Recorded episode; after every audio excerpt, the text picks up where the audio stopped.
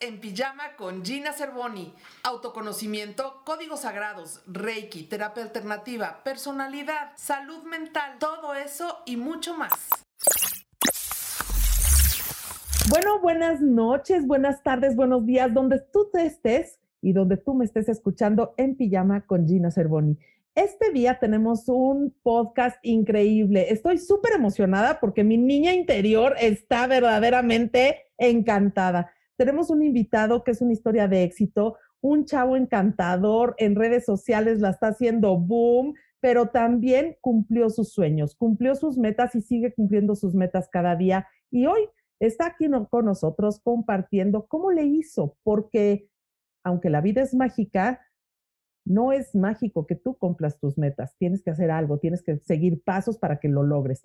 Y en este momento les presento a Emiliano Ochoa. Emiliano, ¿cómo estás? Muy bien, Gina, muchas gracias por invitarme, muy contento de estar aquí platicando contigo. Muchas gracias por haber aceptado, estoy verdaderamente contenta, feliz y emocionada porque el tema está padrísimo. Él estudió comunicación y medios digitales, ha actuado en teatro toda su vida, o sea que es apasionado de la actuación, le sale re bien. En 2018 sueña, y no les voy a decir a dónde sueña porque lo van a descubrir, sueña y lo logra. Y después, además, es súper fan de lo que todo el mundo somos fan, como niños, como adultos, como viejitos inclusive, que es de Disney. Actualmente trabaja como creador de contenido en una agencia creativa y está capacitándose para vender viajes a Orlando en paquetes temáticos a Disney. Bueno, y el aburrimiento lo lleva a tener 400 eh, mil seguidores ahora en TikTok. Emiliano, cuéntame por favor este gusto por el teatro. Primero que nada, ¿A dónde te lleva y desde cuándo tienes este gusto por el teatro?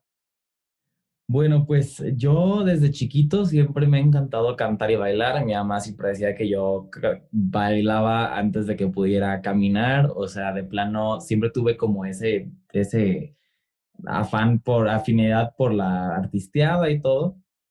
Y este, cuando yo, yo me fui a vivir a Estados Unidos cuando tenía ocho años con mi familia, y allá como que sí meten mucho en el área escolar como las artes y las obras de teatro y cosas así. Cuando yo llegué a secundaria fue cuando, cuando descubrí que tenía pues esta pasión por el teatro, sobre todo el teatro musical. Este, estuve en todas las obras de la escuela, también cuando me regresé a México hice la prepa también. Todas las obras, obras que pudiera ir a ver en vivo, iba a ver. Este, y pues sí, en general no, siempre era como un fanatismo por sobre todo como la música y ese, ese estilo de, de, música que no es muy común o muy popular en general, pues no, no la escuchas en la radio, pero, pero a mí no sé por qué me encantaba y creo que también igual y tiene relación con mi infancia de los musicales de Disney, que siempre los, los, las películas que eran musicales eran las que más me gustaban. Este, es que son pues padrísimas. Además, la música de Disney es espectacular en general, ¿no? La claro, de la música de Disney es espectacular claro, o sea, tiene música inigualable, la verdad, nadie lo hace como ellos y, y pues por eso también tienen shows en Broadway, o sea, es como cuando, cuando Disney hace shows en Broadway, mis dos amores se unen y, este, y es pues espectacular. Claro, claro. Oye, platícame. Tienes 23 años, apenas, digo, exactamente tengo, casi te dobleteo la edad. Creo que te la dobleteo y te pongo unos añitos de más. Estás empezando y sin embargo has logrado metas padrísimas. Primero que nada, ¿cómo te ha ayudado el teatro? Porque es bien importante, como tú dices, en Estados Unidos le dan mucha fuerza a todo lo que son las artes en las escuelas. Aquí en México no tenemos esa cultura de promover tanto eh, en las artes y de promover tanto las clases especiales y preferimos que estudien matemáticas a que se metan a clases de baile y preferimos que estudien este, español, inglés y no sé qué antes de que se metan a una clase de pintura.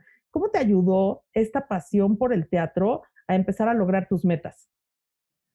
Pues mira, primero mi pasión por el teatro y por cantar y todo eso artístico siempre era lo que, lo que me motivaba a hacer todo lo que no me gustaba. Entonces, yo en la escuela, la verdad, siempre es que me fue bien, pero no me iba bien porque me gustara la escuela, sino porque como que sabía que tenía que cumplir con la escuela para poder hacer todo lo artístico.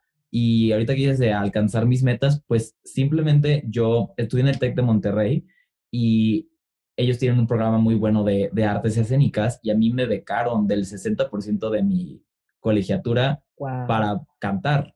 Entonces, si yo no hubiera tenido esa beca, yo no hubiera podido ir al TEC de Monterrey. O sea que básicamente recomiendas que sí le apuesten a, a, las artes y que sí le apuesten a cosas este, extracurriculares para que logres hasta becas en universidades claro, que no tendríamos acceso.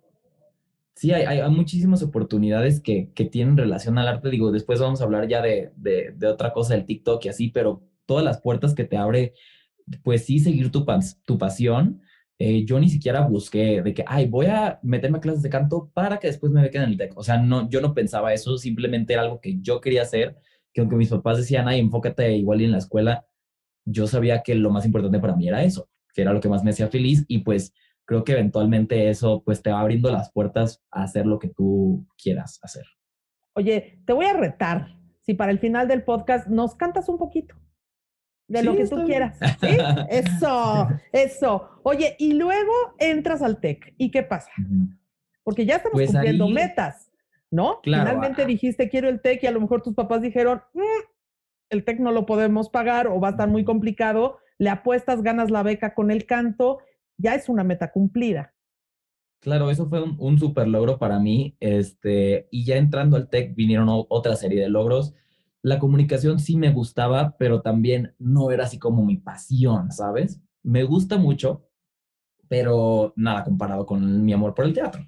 Y, este, y ahí en el programa de, de articultura, este, pues fue donde vinieron más retos de prepararme más. Yo, yo creo que me preparaba más para mis audiciones que para cualquier examen final que tuve.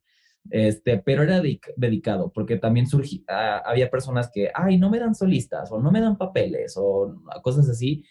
Y tú dices, bueno, pero pues, ¿qué mejoraste del semestre pasado a este semestre? ¿No? O sea, yo sí era una persona muy de que entrenaba, entrenaba, entrenaba, así. La gente piensa como que, ay, canta bonito, y como que ya. Pero pues es algo que te entrenas, estudias, este, te preparas y todo, ¿no? Sí, toda, toda una técnica, ¿no? Porque finalmente la boca es todo un artefacto musical que tenemos que aprender a, trabajar y a tocar como aprendemos a tocar la guitarra, supongo. Sí, claro, y así como, y bueno, de hecho, pues hablando de la voz, o sea, las cuerdas vocales son un músculo, es un músculo que trabajas así como los atletas trabajan pues sus demás eh, eh, músculos, ¿no? Y así, pero total, pues este, también me, me fue muy bien en, en, el departamento de arte y cultura, este, protagonicé, protagonicé un musical, José el Soñador, y, este, y varios otros. Sí, padrísima esa obra, la verdad que fue otro sueño cumplido, este, eh, que era, yo decía, cuando yo, entre al TEC, yo en algún punto quiero ser el protagonista de la obra. Oye, este, ¿qué requirió ser el protagonista de José el Soñador? O sea, noches sin dormir, eh, ensayos después de estudiar como loco para la, para la prepa, eh, clases extras, o sea, nada de que, ay, yo quiero ser el, José el Soñador y tronaste los dedos y se te hizo realidad. Claro, o sea, primero fue pues mucho ensayar para, para la audición, obviamente creérmela, porque eso es súper importante. Eh, a mí me costaba trabajo decir, porque yo no estaba, no era de los grandes, o sea, era mi segundo año. Entonces, ¿para qué vas a audicionar, no? Y tú decir, para José, cuando no eres, se supone que todavía de los, como los buenos, los grandes, así, pues también me costaba trabajo decirlo, como decirlo de manera confiada, de que pues sí, yo quiero este papel y yo, yo, yo voy a ser José. Y ya que me dieron el papel, fue muy difícil de muchas partes, porque aparte de que eran muchos ensayos, eh, muchas canciones por aprenderme, este, tuve que bajar de peso, eh, bajé como 10 kilos en como dos meses. ¡Wow! Eh, entonces, aparte de los ensayos, era ejercicio y dieta súper aburrida. Este, y hasta emocionalmente fue mucho, o sea, como que tener la presión de, de, ir a los ensayos porque me decían, es que tú no puedes faltar porque tú eres el protagonista, tú pones la vara para el resto de la compañía. O sea, cosas así que, que sí fue mucho, pero al final fue algo súper gratificante. Entonces, para alcanzar un sueño, diríamos que debes de ser, primero que nada, tener el sueño bien puesto en tu mente. Tú dijiste, Cuando yo entré al TEC, yo quiero hacer José el Soñador y ser el solista. Ya lo tenías como claro. Entonces, claridad en tu meta. Y luego perseverancia. Y luego compromiso, porque si te ponen una dieta y te ponen a hacer ejercicio y te ponen la dieta de yo quiero comerme unos tacos al pastor o una torta ahogada o un cabrito o un, no sé, lo que coman en su región. La verdad es que no sé qué coman, pero yo quiero una hamburguesa con papas y tenerte que tomar un plato de lechuga y una carne asada todos los días, pues llega un momento en que dices guacala, pero está la parte de la emoción y la pasión de decir, yo quiero ser José el Soñador, y ese es el motor, ¿cierto? Sí, o sea, era, mi motor era tanto no puedo defraudar a mi compañía, eh, a no voy a quedar yo en ridículo, por, pero es que salía a la mitad de la hora sin camisa. Entonces, pues, era como, y también eso fue difícil. Por ejemplo, una, había una escena donde prácticamente estaba en calzones. Entonces era como, pues fue, fue distinto también enfrente de mis compañeros, o sea, como cosas así que, que sí, al principio como que también tienes que, que, tomar en cuenta que ya que ese sueño se cumple, pues no, no, no, no siempre va a ser mágico, pues, ¿no? Que, que va a haber cosas que, que vas a tener que superar. Es la novela hermosa, romántica que te hiciste en la cabeza de, ay, qué padre, voy a estar en el escenario como José Ensoñador cantando. Sí, pero ya te cayó el 20 que también vas a estar en calzones cantando, ¿no? A lo mejor. Eh, y eso, eso es la otra parte de, de, un sueño que nunca nos pensamos. Oye, ¿y luego qué sigue? Ya, se hace el sueño, José el Soñador. ¿Y luego? Pues ese mismo verano fue cuando se cumplió otro sueño, que fue ir a trabajar a Disney World. ¡Wow! Eh, entonces fueron dos sueños pegaditos, literalmente. Qué increíble, porque es materializar sueño tras sueño y ahí es donde dices, yo quiero seguir visualizando, ¿no? Sí, no, yo ahí estaba en un, en un high muy, muy cañón, este, porque aparte yo apliqué para irme a trabajar en Disney, por en octubre, y luego en enero me dieron el trabajo en Disney y también me dieron el papel. Entonces fue como que muchas cosas, ¿no? O sea, y ya después... tenías un poder de creación impresionante, ¿eh? Espero que lo sigas teniendo. Sí, sí, sí, bueno, ojalá, pero... Es que el poder de creación muchas veces de repente en nuestra historia de vida, de repente decimos, ay, es que creo que esto ya no se me va a dar y empezamos a poncharlo a lo largo de la vida, pero lo podemos retomar, claro. Entonces se te dan puntos. Sí, este, y, y pues padrísimo, me fui tres meses a trabajar allá. También otro sueño que fue como lo cumplí y no sé, cuando llegué ahí fue la clase de inducción y nos dieron un tour por Magic Kingdom, que es el parque del castillo de Cenicienta y vi el castillo y yo ya había ido ahí de turista, pero dije, Dios mío, o sea, voy a trabajar en Disney. ¿Cuántas personas pueden decir eso, no? O sea, sobre todo en México, lo que sea, yo decía como que nunca pensé que de veras iba a cumplir, hasta como que ya estaba ahí y fue como, wow. Em, y también después fue muy pesado, porque trabajar en Disney no está fácil. Había días muy difíciles, eh, obviamente días increíbles, pero, este, pero sí, pues tuvo, tuvo sus retos también e-, ese sueño cumplido. Sí, claro, porque además estás trabajando en el lugar más concurrido del mundo, yo creo, ¿no? Eh, y en el lugar más concurrido de la gente que va de vacaciones y que le importa un sorbete todo lo demás quieren ser el primero, llevan la fantasía de vivirlo y no les importa. Y, y ahora yo fui hace un año y fue impresionante la cantidad de gente que manejan en una tienda en, y todo el mundo te habla y todo. Ha de haber sido verdaderamente eh, este, cansado muchas veces, ¿no? Y hay ciertas políticas de Disney que no te permiten ni siquiera demostrar que estás cansado. Claro, claro, o sea, eh, por ejemplo, estar, yo había trabajado porque a veces cuando me dicen, ay, en, en mis TikToks que hablo de, de, cosas de Disney, no me dicen, ay, pues eso es en cualquier lugar servicio a cliente. Yo le digo, no, hija, yo trabajé en CNA, yo trabajé en unas nieves, yo trabajé en una boutique, no es lo mismo trabajar en una tienda de Disney. Te dicen en, en la boutique, no te recargues o no te sientes, pero claro que la que te atiende de repente la ves ahí como que en el celular, así, ¿sabes? Como que no es tan estricto como en Disney que no puedes ni siquiera dejar de sonreír. Había días que se llenaba muchísimo la tienda, era una tienda muy popular y veías, no sé, tú estás cargando mil cosas y la gente te llegaba y, oye, no sé qué, y era como que, o sea, no me ves que, o sea, era, y también como tú dices, todo mundo, como va a Disney con la mentalidad de que todo mundo, todo va a ser mágico, ellos quieren que todo sea perfecto y esperan que, que, de verdad seas mágico y que, y que siempre estés este, para darle toda tu atención y que siempre le puedes resolver todo. Y pues hay veces que no es así. Entonces, pues sí, podía llegar a ser estresante, pero pues también tuvo su lado muy padre. Ay, qué bueno. Y entonces cumples ese sueño y después, ¿qué sigue? Pues después eh, también me enfoqué mucho en el teatro y en, este, y en acabar mi carrera.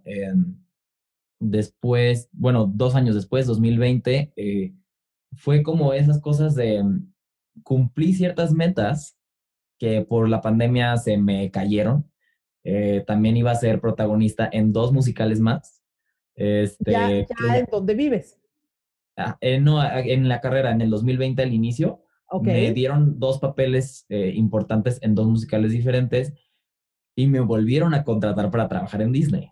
Entonces yo decía, ah ok, ya, wow, me voy a graduar, voy a tener mis papeles, voy a ser la estrella. Y después, acabandito, literalmente el día que me graduaba, me iba a Disney. Entonces dije, ya, mi vida está armada. Sí volvías a irte a Disney. Me iba, a volver, me iba a volver a ir en 30 de noviembre y me iba a ir todo un año.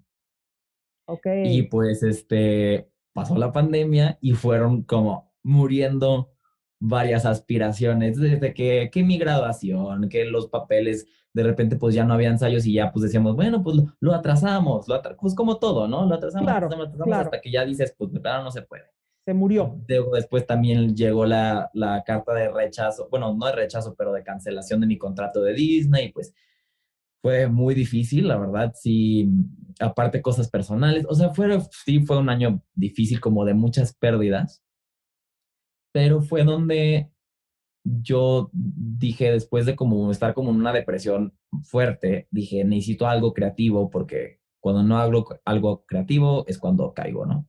Cuando y fue cuando tú sacas las emociones en creatividad y ahí es en donde te conectas en TikTok. ¿Cuándo empezaste con TikTok? En septiembre del año pasado, pues del 2020. Ok. Entonces ya habían caído todos esos proyectos y yo dije, bueno, pues siempre he querido hacer esto de las redes sociales, este, pues este es un tema que me gusta mucho y dije, porque lo planeé, ¿no? Dije, bueno, lo hago en inglés o en español, o porque pues en español creo que no va a haber tanto mercado. Y dije, bueno, eh, también teatro musical, muchas cosas. Y al final dije, bueno, voy a hablar de lo que me, a mí me apasiona y algún público encontraré. Y si no encuentro 100 personas, pues 100 personas. Y si encuentro un millón, pues un millón. Y así, y pues, y de repente pues empezó a despegar, creo que después de como tres semanas o algo, un mes, ya tenía también como 100 mil seguidores, un poquito más, y, y pues sí fue muy gratificante como encontrar esa comunidad de gente que también estaba como yo siento hambrienta de compartir ese como positivismo y esa magia que te ofrece Disney, todos esos, esos, sentimientos. Mucha gente me pone de que, ay, yo vivo a través de lo que cuentas, de tus experiencias de ir a los parques porque pues no se puede ir. Y yo también las revivo, revivo estar allá contándote cuáles son los mejores hoteles y cuáles son los que, o sea, todo eso como que a mí también me ayuda a sentirme mejor. Claro. Oye, ¿y te tocó conocer la nueva atracción de Star Wars? ¿O ya no, me tocó? Uf, no, sabes lo... Bueno, yo no soy fan de Star Wars. He de decir que yo vi una película de Star Wars cuando yo tenía como 13 años. Sí, soy bastante grande. Tengo 56 pero digo, la vi, en ese entonces era como, wow, los efectos, ¿no? Yo creo que ahorita la ven todos los chavos y van a decir, y esta película chafa, que no saben hacer efectos buenos, pero en ese entonces era como un boom. La vi muy larga y con esa tuve. Pero llegar al parque a vivir la experiencia Star Wars es impresionante, de verdad impresionante. ¿Y a dónde, a dónde ibas a entrar a trabajar este año? O sea, el año completo. ¿En, en el pabellón de México. Ah, ok. ¿En, la parte del restaurante, en la parte de la tienda eh, o? En las tiendas, sí. En, las tiendas. Eh, para mí es el, pabellón más bonito que tiene Epcot. Sí, es, hermoso, la verdad, me encanta. Sí. es el que más me gusta de todos. soy mexicana, pero no por, por ser mexicana, sino porque objetivamente es el pabellón más bonito. Sí, a muchísima gente le encanta y que no es mexicana, siempre votan por Epcot. Sí, sí, sí, sí. Está Por muy México. Oye, y, siendo chavo, siendo, viviendo pandemia, viviendo pues muchas puertas cerradas en este momento. Eh, estás trabajando, estás trabajando en una agencia creativa, estás haciendo, eres creador de contenido.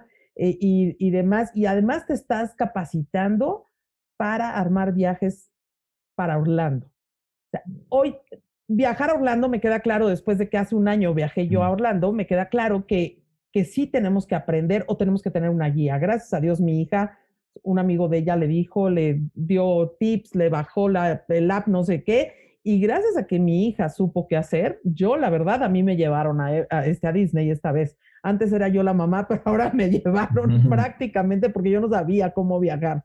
Oye, qué padre, ¿qué tips o qué consejos le podrías dar desde tu historia de éxito, desde tu historia de creación de tus metas y de, de, creación de tus sueños? ¿Qué tips les podrías dar a las personas que nos siguen y a los chavos de tu edad y a los no tan chavos que siguen buscando sueños que se cumplan?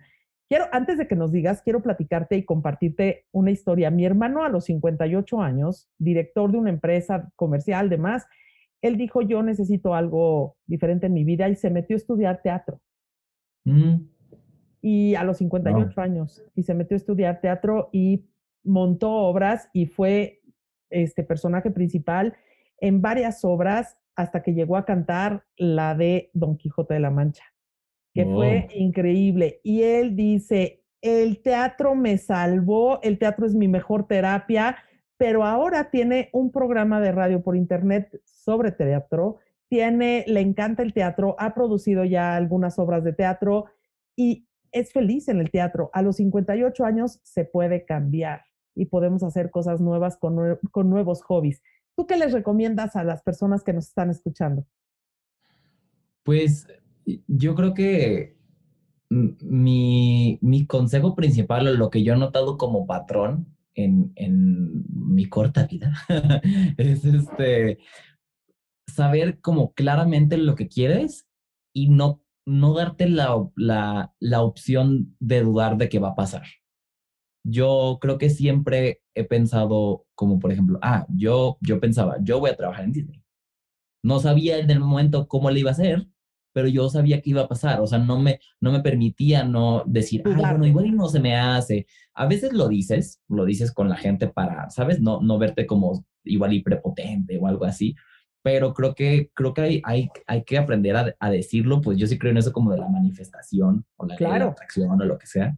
Este, y cre creértela a ti mismo, o sea, creerte que puedes hacer todo eso que tú deseas y todo eso que tú apasionas. Y si yo creo que sí, si te la crees y haces lo que verdaderamente te gusta, aunque, por ejemplo, es, en ese momento no te deje dinero o, o sea como un hobby o lo que sea, pues te va a abrir puertas. Por ejemplo, a mí me contrataron en mi agencia, que estoy ahorita, mandé con 500 CVs a muchas agencias, que diciendo que me gradué del TEC de Monterrey y que el eh, premio de Huachihuachi.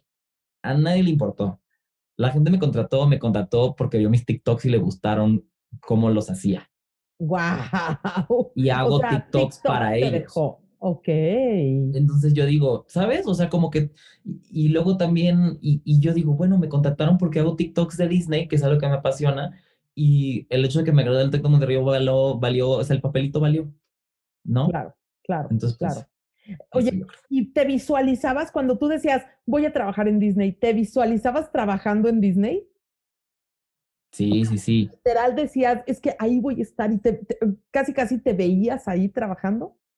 Sí, yo, yo soy mucho de imaginar como, como escenarios así de que en mi mente, cuando me voy a dormir o algo así. Ajá. Entonces yo me, veo, yo me veía desde que trabajando en Disney hasta que, no sé, me visualizaba cantando ciertas canciones en, en el TEC o así, ¿no?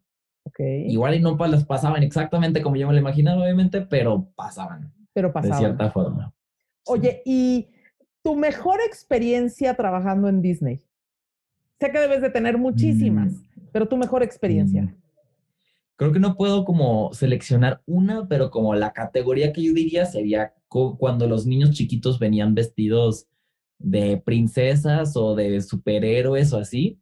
Me encantaba llegar con, la, sobre todo casi siempre eran niñas, pues. Y yo, yo estaba a veces en una sección donde vendían los, los vestidos y así, ¿no? O los accesorios y llegaban todas arregladas y yo les hacía el cuento de que, ay, Cenicienta, te ser hermosa, se chiviaba la niña. No, o sea, todo eso les cantaba, así, o sea, todo eso hacía y me encantaba jugar con los niños. ok. Y juntabas, finalmente volvías a juntar un poco del teatro o un poco de tu gusto con tu trabajo. Sí, otra, sí. otra vez lo volvías a unir de alguna manera, ¿no? Y oye, una experiencia desagradable en Disney, trabajando tú en Disney. Sí, eh, pues eh, me tocaron, me tocaron algunas experiencias desagradables con, con eh, bueno, como fans de Donald Trump. Este, en el 4, en el 4 de julio, que es la independencia, pues mucha gente va vestida como de, no de los colores y todo, pero había mucha gente con los sombreritos, ¿no? De, de Make America Great Again y fue como que, yo como que con distancia, pero no, obviamente no les iba a decir nada, pero hubo un señor que sí fue un poco como grosero porque traía una, una playera que decía, eh, Elena de Avalor está aquí ilegalmente y Elena de Avalor es la única princesa latinoamericana. Ok. Entonces, a mí se me hizo como muy desagradable desde ahí. y muy que- tendencioso, ¿no? Sí, o sea, como para qué atacar un, a un personaje de Disney, una princesa, o sea, como que por su color, bueno, por su ra, por su, por de dónde viene, ¿no? Ajá. Se me hizo como, qué necesidad, como de esparcir odio en un día tan bonito. Este, y cuando llegó conmigo también fue sangrón y así como que, no sé, como que todo eso me dio, me dio repele y fue, co- fue como ese tipo de personas que te preguntaban que cuánto tiempo me iba a quedar, o que si me, ya me iba, o que si estaba aquí legalmente, o sea, me preguntaban todas esas cosas. Entonces, Wow. ajá, y eso que a veces ni- no se daban cuenta, pues porque no piensan que, que como yo soy blanco o, o cosas así, no, no piensan que soy de allá. O sea, eso le tocó también más a otros compañeros y compañeras de, de México, pero, pero aún así me tocó y fue como medio desagradable. Sí, sí, te puedo, te puedo creer eso. ¿Qué sigue para Emiliano Ochoa de aquí en adelante? Ay, pues mira, ahorita creo que la pandemia me, me, en- me enseñó mucho a no planear demasiado. Yo siempre he sido una persona que planea mucho. Me sigo visualizando cumpliendo distintas metas, me sigo visualizando creciendo mi, mi marca este, personal en redes sociales. Quiero retomar la, la actuación en cuanto se pueda. Este, y no sé, creo que, creo que esas son como mis dos mayores metas. Este, perfecto. Maravillosas metas para un chico de, 30, de 23 años, ¿no? Y también estás montando un negocio, porque veo que te estás capacitando para armar viajes a Orlando. Sí, este, ahorita estoy capacitándome con, a través de una agencia que, que también se manejan, a- eh, que venden así a través de redes sociales, este, para poder vender viajes a Orlando, de, de Universal, Disney, SeaWorld, todas esas cosas, que está muy padre porque, pues, es una manera también de yo hacer cosas que me gustan. Yo siempre he planeado los viajes de toda mi familia y amigos. Qué Eh, porque me gusta, porque como que me gusta que, que, que les, que tengan el mejor viaje del mundo y que vean todo y poder, porque luego llegas con la gente y, ¿no hiciste esto? No, ni me di cuenta que estaba. Y tú, yo me quiero morir, ¿no? Ajá. Ajá. Entonces, este, de ahí nació la idea y pues también dije, bueno, eh, porque la idea al principio todavía no me habían contratado en la agencia. Entonces yo dije de que, "Mm, pues, pues necesito trabajar, ahorita no hay mucho y pues qué mejor que, que haciendo esto que también va con mi marca personal, ¿no? Claro, entonces finalmente juntas otra vez tus gustos, tus hobbies y vuelves a capitalizarlo de alguna manera haciendo esto. Pues increíble. ¿En dónde te pueden seguir? ¿Cómo te pueden seguir? ¿Dónde te encuentran? Estoy en, en Instagram y TikTok como Emiliano Ochoa, pegado, eh, Ajá. 07. Y en YouTube también estoy como Emiliano Ochoa. Maravilloso. Entonces, te tengo un reto. ¿Nos cantas algo? Sí, lo, lo, que, lo que quiera. ¿Les canto algo de Disney? Digo, porque dime, para que vaya como con la dime. temática. Como tú quieras, lo que te, lo que te apasione, lo que te guste, te lo dejo Ok. a tu criterio y a tu decisión. Por mi Ok, les voy a cantar mi- mi can- una de mis canciones favoritas de meta que también va, con- va- va con la temática del programa. y me Perfecto, será va. el honor Ok. cada um, paso a dar, más me acercará. Buscaré bien por doquier sin miedo y con valor. ¡Wow! ¡Qué maravilla! ¡Qué bonita voz tienes! Gracias. Gracias, gracias, gracias. Mira, hasta chinita me puse. ¿eh? Me encantan. las, las canciones de Disney me encantan, pero tu voz está hermosísima. muchas Emiliano, pues muchísimas gracias. TikTok fue lo que nos unió a ti y a mí en temáticas completamente diferentes. Eh, soy tu fan. Gracias, gracias, gracias, por haber aceptado esta invitación. Eh, seguimos en contacto y seguimos inspirando gente. Y como yo digo, uno de mis lemas es tocando corazones, cambiando vidas. Sigamos tocando corazones, cambiando vidas desde nuestros hobbies, desde nuestras pasiones y sobre todo, no dudemos de que todo lo que puedes soñar lo puedes lograr. Y eso lo dijo Walt Disney. Sí, exactamente. Ah, muchas gracias, Gina, por la invitación. Pues vamos a visualizar. Esto fue En Pijama con Gina Cervoni. Nos escuchamos en la próxima. Gracias, gracias, gracias. Esto es En Pijama con Gina Cervoni. Autoconocimiento, códigos sagrados, Reiki, terapia alternativa, personalidad, salud mental, todo eso y mucho más.